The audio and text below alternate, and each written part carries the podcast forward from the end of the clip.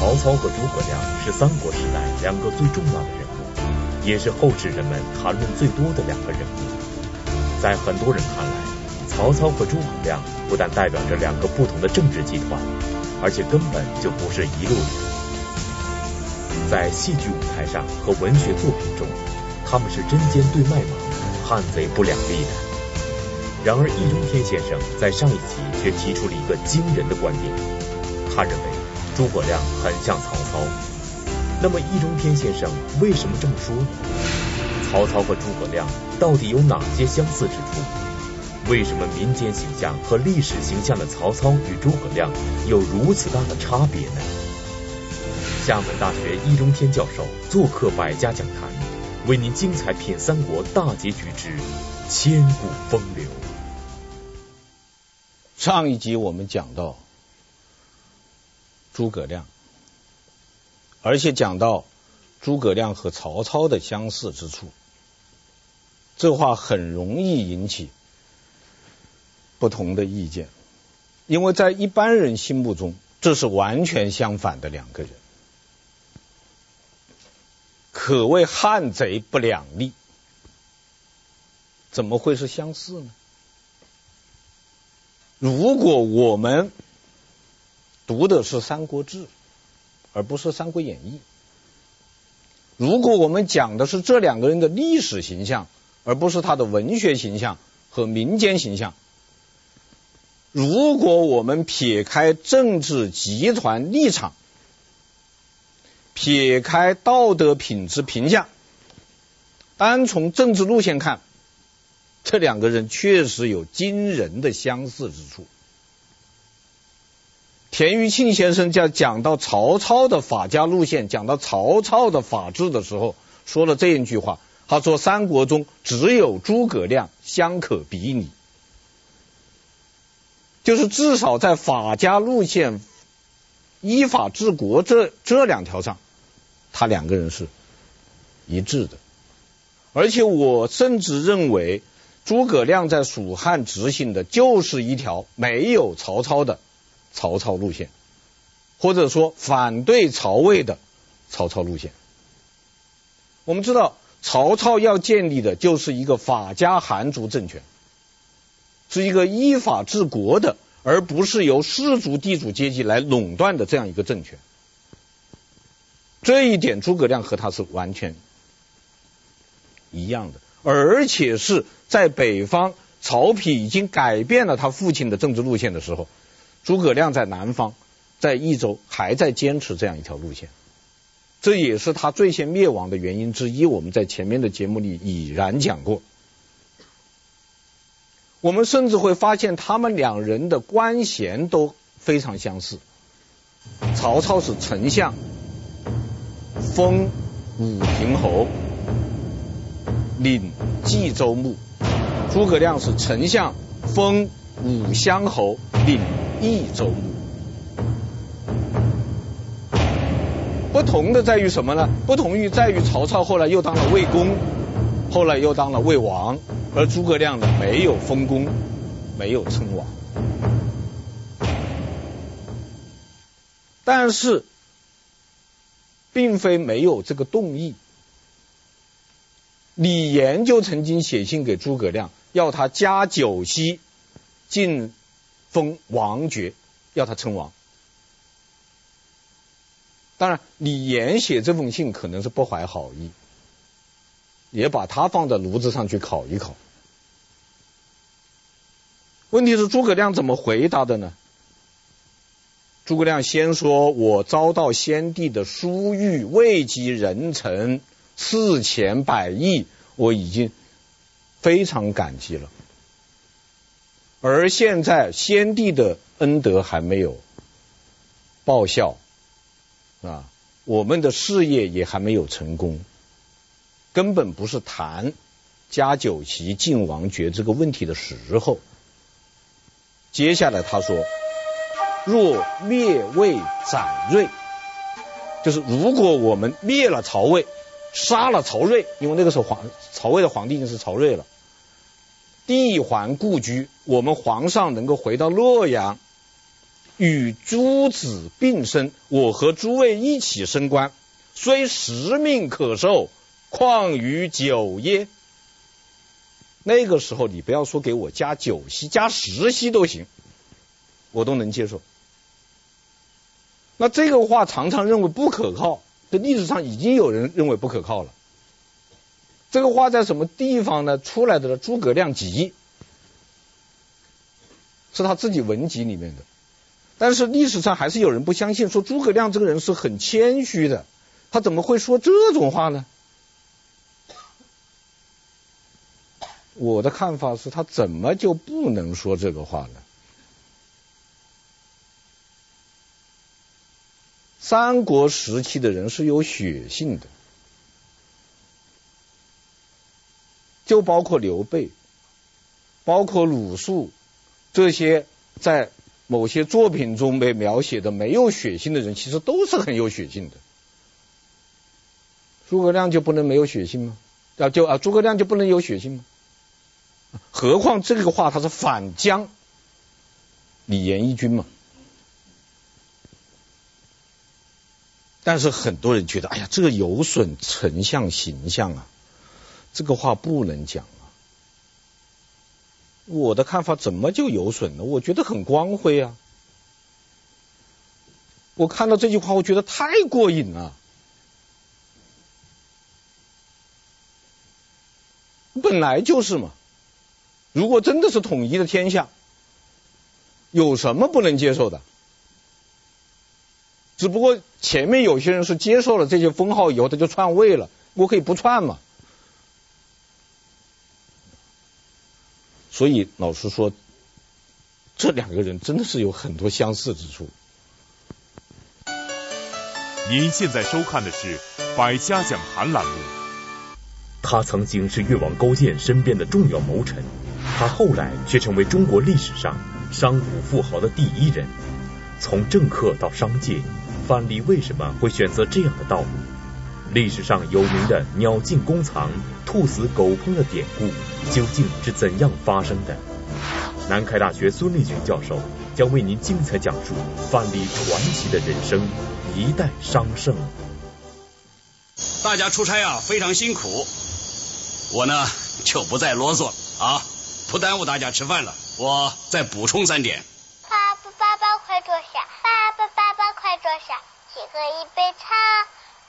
亲亲你吧，让我亲亲你吧，我的好爸爸。爸爸，你想我了吗？离家很远，离家人很近，我能全球通。思念金牌水饺，好功夫。好材料，自然好味道，让世界尝尝中国的味道。思念金牌水饺。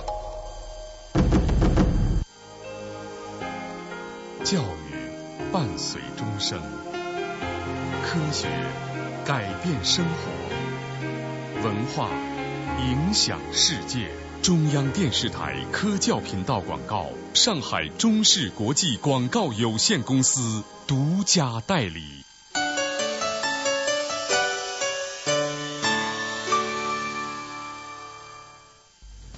从以上易中天先生的分析不难看出，曹操与诸葛亮确实不乏相似之处，他们的政治路线是一样的，他们打算建立的政权性质也是一样的。就连他们的生活简朴、执法严明都很相似。那么，为什么在后来的文学形象和民间形象中，曹操与诸葛亮却成了两个极端？他们的文学形象和民间形象为什么差别这么大呢？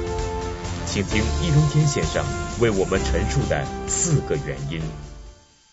第一是自身区别。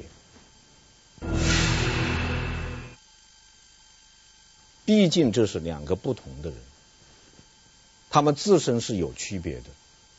就政治上而言，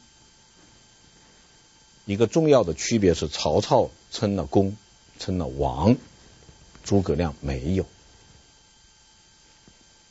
曹操的称公称王，就为后来曹丕的篡汉或者说代汉打下了基础。因此，不管这个曹丕的称帝是不是曹操的愿望？曹操都有洗刷不干净的这样一个罪名。曹操到底想不想当皇帝？我还是坚持我的观点，四个字：听天由命。就他既没有说一定要曹丕当皇帝，也没有说曹丕一定不能当皇帝。他说的是：若天命在吾，吾为周文王矣。如果天命真的在我们曹家，儿子你就当皇帝；如果天命不在我们曹家，你就不要当。但是他牢牢把握一条，最高权力的掌在咱曹家手里，我们必须大权独揽，权力一点不放，名分可以马虎一点。但是尽管如此，曹丕还是当了皇帝。曹丕当了皇帝，这个篡汉的罪名只好曹操来背，他洗刷不干净，而诸葛亮绝无此嫌疑。那么后代的这些人还是正统思想很重的，他在这个上面一定是大做文章，这是第一点。第二点，曹操奸诈，诸葛亮坦诚，这也是不可否认的。你看诸葛亮搞过阴谋诡计吗？没有吧？他都是堂堂正正的在做事，而正因为他堂堂正正的做事，他累呀，所以他特别累。那曹操还有很多时间去玩，我们看不出诸葛亮有时间玩，太正派了。那么这也让后世的人。要把这两个人分开来，但是我这里要交代一下的就是曹操的奸诈，后来也是被夸张了的，奸诈是有的，残酷也是有的，没有后人说的那么重啊。这个有很多历史学家已经做了清理了，有兴趣你们去读历史学家的书。第三点区别呢？就是曹操和诸葛亮都是真实的人，但如果要做一个区分的话，曹操更多的是真，诸葛亮最更多的是实。就曹操他敢说真话，而诸葛亮做事是很谨慎的。诸葛一生为谨慎，唯一一次被认为不谨慎的就是实命可受。还不所以被人怀疑，而曹操不管，设使国家无有孤，不知几人称王，几人称帝。这种话犯大忌讳的，得罪很多人的，别人一般人不敢说的，他就敢说。我们去读曹操的数字令，你会发现他这个人是一个很真实的人，很敢讲真话的人。我这个人是不是啊？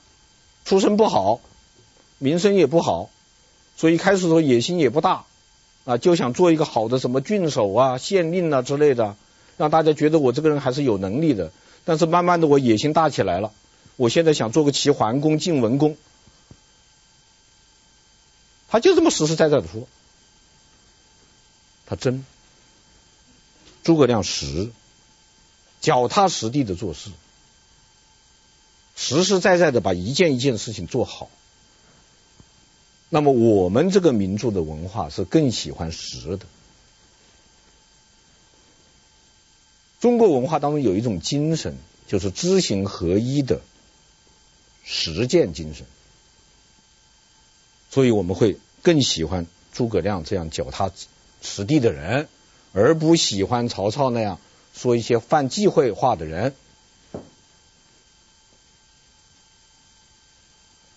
自身区别的第四点呢，是曹操复杂，诸葛亮纯粹。诸葛亮是一个很纯粹的人，他就是一心一意的担负起天下的兴亡，一心一意的辅佐刘备，一心一意的治理好蜀国，全身心都扑在工作上。这样的一种人品是我们民族喜欢的。我们讲要做一个好人的时候，有一条就是一个纯粹的人，一个脱离了低级趣味的人。按照这样一个标准，诸葛亮当然是一个值得崇敬的人。我们不太喜欢像曹操这样复杂的人。曹操的性格，我讲过，可能是中国历史上最复杂的一个人。田余庆先生总结了四句话，说曹操是什么人呢？叱咤风云的英雄，反抗传统的叛逆，文采风流的才士，权诈伎客的奸臣。权诈伎客，这就是奸；叱咤风云，这就是雄，加起来就是奸雄。反抗传统，文采风流，再加上我前面说的喜欢说真话，率性的表现出自己的个性，各自己的喜怒喜怒哀乐，这叫可爱。合起来就是可爱的奸雄。这话很多人听不懂啊，奸雄怎么可能可爱？听不懂我也没有办法。但是我们实际上，我们历史上有很多看起来矛盾的这些词，比方说儒将，儒雅就不会打仗，打仗就是大老粗，怎么会儒雅呢？怎么可能有儒将呢？还比方说义道，你做贼那是不义，怎么会是有义道呢？大家想一想，有没有义道？有没有儒将？如果有义道有儒将，怎么就不可能有可爱的奸雄？所以曹操是一个可爱的奸雄，诸葛亮则是一个备受推崇，其实也。其实却不被真正理解的孤独的人，这是他们的自身区别，也是他们的文学形象和历史形象完全不同的第一个原因。曹操和诸葛亮虽然有着自身的区别，但在一兵天先生看来，他们都展示了真实的自我，都有真性情的流露，因此都应该肯定。比如曹操的真和诸葛亮的实，就完全可以并存。但是在民间形象中，这两个人为什么会有着天壤之别呢？第二个原因就是文艺渲染。由于这两个人的历史形象本身就存在着差别，到了后代的文学艺术作品当中。这种差别就被放大了。比方说，曹操讲“宁我负人，勿人负我”八个字，还不是正史记载。到了《三国演义》里，就变成了“宁叫我负天下人，不叫天下人负我”，放大了。本来人家话是有对象的，宁肯我对不起他，不可他对不起我，是一对一的。加上一个天下人，变成普天下人了，你放大多少倍？所以他的奸诈和残酷，在文学艺术作品当中是被放大了的。另一个方面，诸葛亮的智慧在文学艺术作品中也被放大了，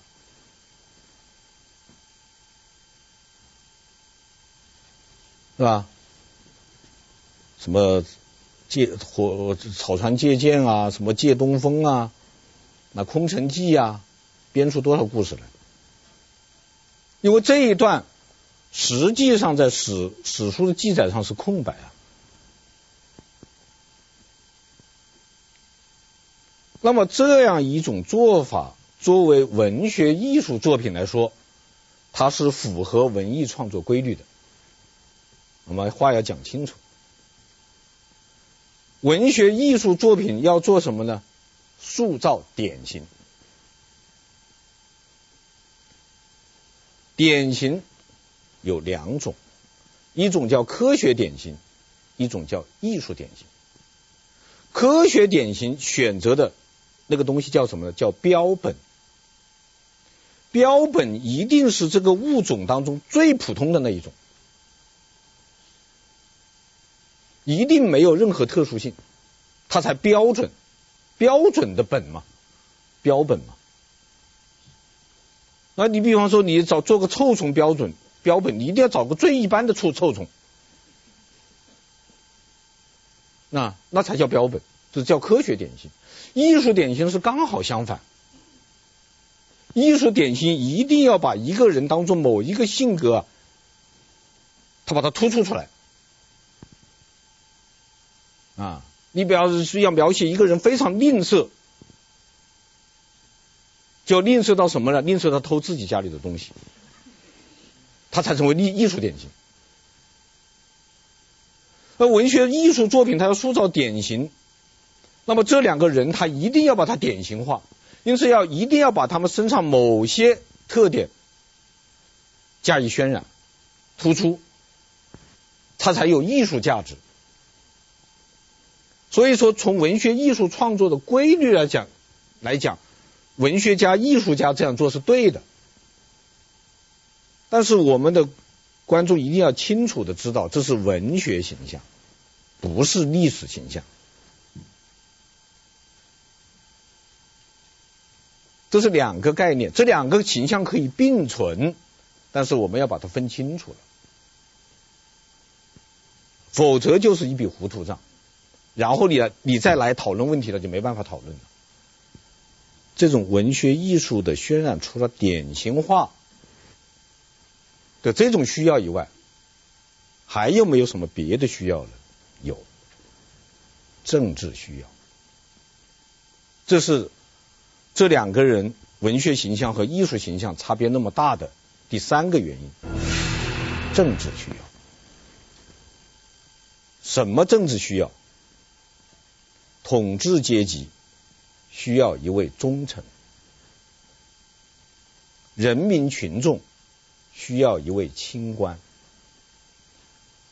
文人士大夫需要一位代表，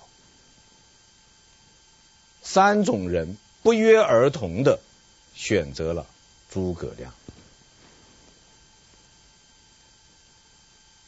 因为我前面讲过了，诸葛亮在蜀汉确实是八个字：位极人臣，大权独揽。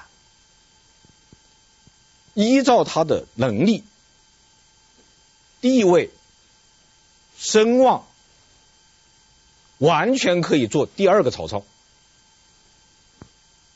他完全也可以封个公，称个王，最后把那个虽然不弱智，但肯定斗不过他的刘禅赶下去，完全可以这样做。但是他没有这样做，这叫做千载难逢的一个忠诚的楷模呀！这哪找这么忠诚的人去？而且是一个乱世啊！你想，个乱世英雄起四方，和尚摸得我摸不得，谁都可以捞一把的。太难得了，太值得肯定了，太太值得大书特书了。所以统治阶级看中了这一点，需要一个忠臣。人民群众需要一位清官。我们中国人呐、或者说我们传统社会的中国人，有三个梦。第一个梦叫做明君梦。就希望有个好皇帝，真命天子出来了，天下太平。如果皇帝指望不上了，他就希望有一位清官，这是第二个梦，叫清官梦。皇帝糊涂一点，我头顶上的父母官是个清官，我日子也还好过。如果清官也指望不上呢，他还有第三个梦，侠客梦。这个时候我就希望有一个侠客出来。半夜三更取纳贪官首级，为我们报仇雪恨，为我们平反冤案。如果侠客也指望不上了呢，就只好指望武侠小说了。这就是中国人为什么那么喜欢看武侠小说的原因。好了，三个梦：明君梦、清官梦、侠客梦。这清官梦，大家又选中了诸葛亮，因为诸葛亮确实廉洁奉公啊，而且执法公平呐。正因为他廉洁奉公、执法公平，所以他去世了以后，蜀国的老百姓都主动来祭祀他，至今崇拜他呀，寄托了我们人民群众这样一个社会理想嘛。就是人民群众需要一位清官。第三个，文人士大夫需要一位代表。士这个阶层非常的特别，他在春秋战国的时候是最低一等的贵族，秦汉以后是最高一等的平民。他们的特点是什么呢？是基本上没有不动产，有的是一身本事，有武艺的叫武士，有文采的叫文士。武士可以给别人去做保镖或者是刺客，文士可以去给别人做谋臣或者秘书。所以士这个阶层的特点，他是一定要参与政治的。只有极个别、极个别真正不愿意参与的，那叫隐士。其他的文士也好，武士也好，他都要参与现实社会政治。但是士这个阶层呢，它还有一个特点是什么呢？它是独立的，它没有不动产，它是可以流动的，就所谓人才流动啊，它是可以流动动的。因此，它是什么？它是毛，毛呢要附在一张皮上面才有作用。皮之不存，毛将焉附？他一定要附在一张皮上，但是他又不肯附在一张皮上，因为一附在一张皮上，我就没有自尊了，没有尊严了。因此，最好是什么呢？最好是皮来找毛，跟毛说：“你来附在我身上吧。”我说我不去，还是你来吧。我不去，你来吧，好吧，我勉强去。三顾，为什么后世那些人要把三顾夸张成那个样子？就是表达了他这样的一种政治需求，希望最好天底下的君主啊，都像刘备一样请我三回。对不起，历史上就这一回。而且后世的皇帝不但不来请你。还把还还告诉你，你想来依附吗？先考试。科场考试，你知道是个什么样子？进门的时候是要脱光了衣服搜身的，怕你带个什么作弊的东西啊，全部光着身子进去。三国时代还有一位诗人是三请才出来的，他太羡慕了。三股力量集中在一起，就塑造出诸葛亮的文学形象和民间形象。因此，他由人变成了神。那么，人就问他曹操呢？曹操为什么没有人变成鬼了呢？道理也很简单，典型需要正面典型，还需要一反面典型，正反两个方面的典型。才能够教育后代吗？诸葛亮既然做了正面典型，那曹操当然去做反面典型吗？活该你！谁要你闯在前面呢？谁要你自己有那么多毛病呢？谁要你被人家抓住那么多把柄呢？政治需要啊！哪个皇帝都不希望自己的宰相学皇曹操。有哪个皇帝喜欢？对不对？哪个做下级的也不希望自己的上司是个皇帝，呃，这这自己的上司是个曹操，一不高兴了就杀人，谁喜欢？至于文人士大夫，当然不会表扬曹操了，因为曹操是宦官家庭出身的，你要知道宦官和士族是矛盾大大的，在东东汉末年叫做清流和浊流，根本是不能合流的，蔑视他还来不及了。政治需要。第三个原因。您现在收看的是《百家讲坛》栏目。玄奘法师是我国历史上一个伟大的僧人，但他与《西游记》中的唐僧却完全不同。他聪慧过人，坚毅果敢，创下徒步十几万公里西行求法的壮举。玄奘为什么要西行求法？他一路上都有哪些奇遇？复旦大学钱文忠教授将为我们展示一部传奇而真实的《玄奘西游记》。有热情，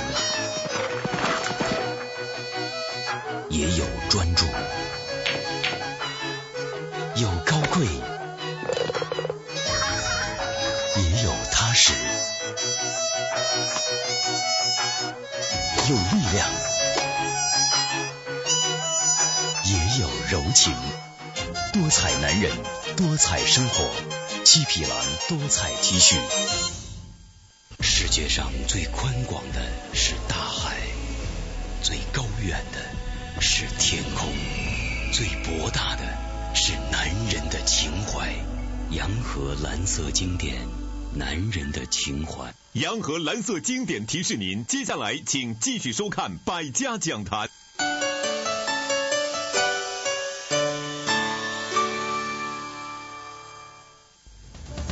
前面易中天先生的分析。由于文学渲染和政治需要，所以在民间形象和文学形象中，曹操与诸葛亮担当了两个被放大的角色，一个代表着恶，另一个代表着善。曹操不可避免地从英雄变成了奸雄，诸葛亮也从此走上神坛。那么，为什么后世的人们愿意接受这样一个并不完全真实的改编？是什么样的原因？促成的两人的最终形象呢？第四个原因，社会心理。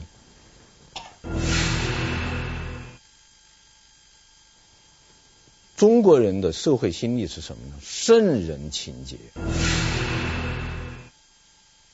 因为中国是一个宗教意识，就是我们民族啊，是一个宗教意识淡薄的民族。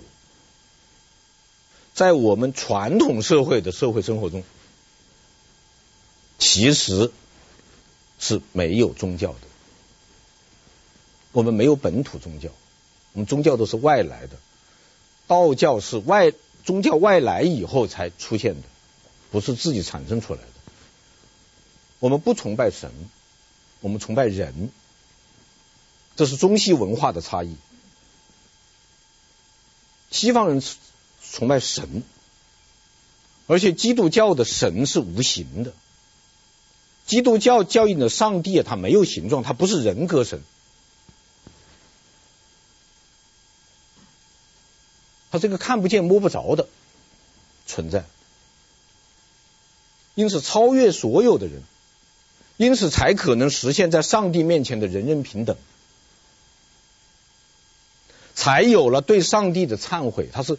实际上是一种内心独白，而中国呢，他没有这个概念。中国传统当中没这个概念，他崇拜的是人，从伏羲开始，然后周公、孔子都是真人，真人崇拜。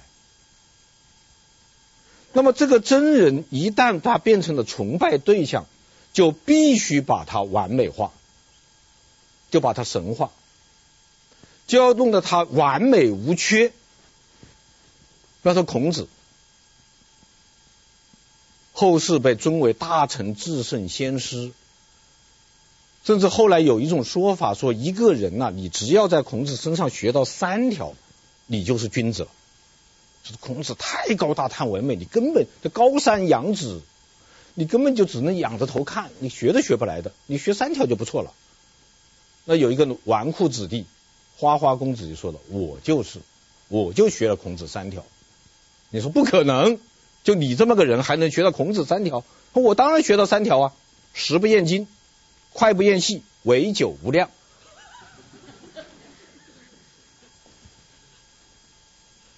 由此我们就可以知道，这个真人崇拜啊是多么的可笑，是吧？是人他就会有弱点，是人他就会有缺点，是人他就会犯错误。世界上哪有无弱点、无缺点、不犯错误的人呢？那神都难免吗？是不是啊？你圣经里面的那个上帝，他也不知道伊甸园里有条蛇吗？你说那蛇哪来的？是他创造的还是不是他创造的？是他创造的，他不全善；外面进来的，他不全能；外面进来一条蛇，他不知道，他不全知。那神都难免犯错误，何况人呢？那么，由于我们有这样的一个崇拜，我们就要把这个对象说的完美无缺。而在我看来，一个人一旦变成完美无缺了，我就不相信，绝不可信，也绝不可爱。可爱的人一定是有缺点、错误的，哪怕睡觉打呼噜。你总得有点缺点。易中天先生认为，自身区别、文艺渲染、政治需要和社会心理是曹操和诸葛亮文学形象和民间形象形成的四大原因。其中，圣人崇拜的情节至关重要。由于有这样一个情节，我们就要把崇拜的对象说得完美无缺。同样，由于有这样一个情节。我们再把一个人变成神的同时，也一定会把另一个人变成鬼。那么，这个情节的背后又是什么呢？实际上，现在我们回过头来看，在我们文学形象和民间形象当中的曹操和诸葛亮，一个神，一个鬼，恰恰就是我们人性的两面。人是复杂的，人是矛盾的，任何人的内心深处都有善与恶的斗争。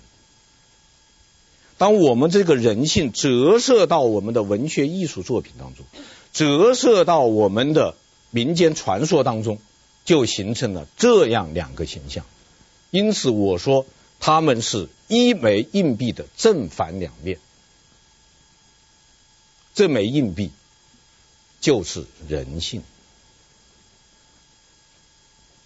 他们也是长江的后浪和前浪。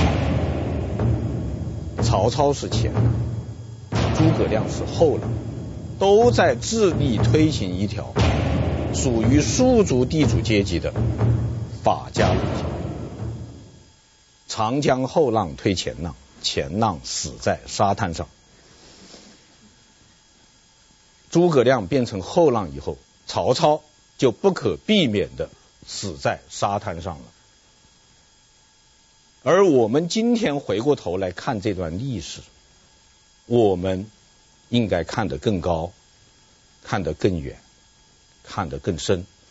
这就是我寄希望于诸位的五十二集大型系列节目《品三国》全部讲完。谢谢大家的收看，再见。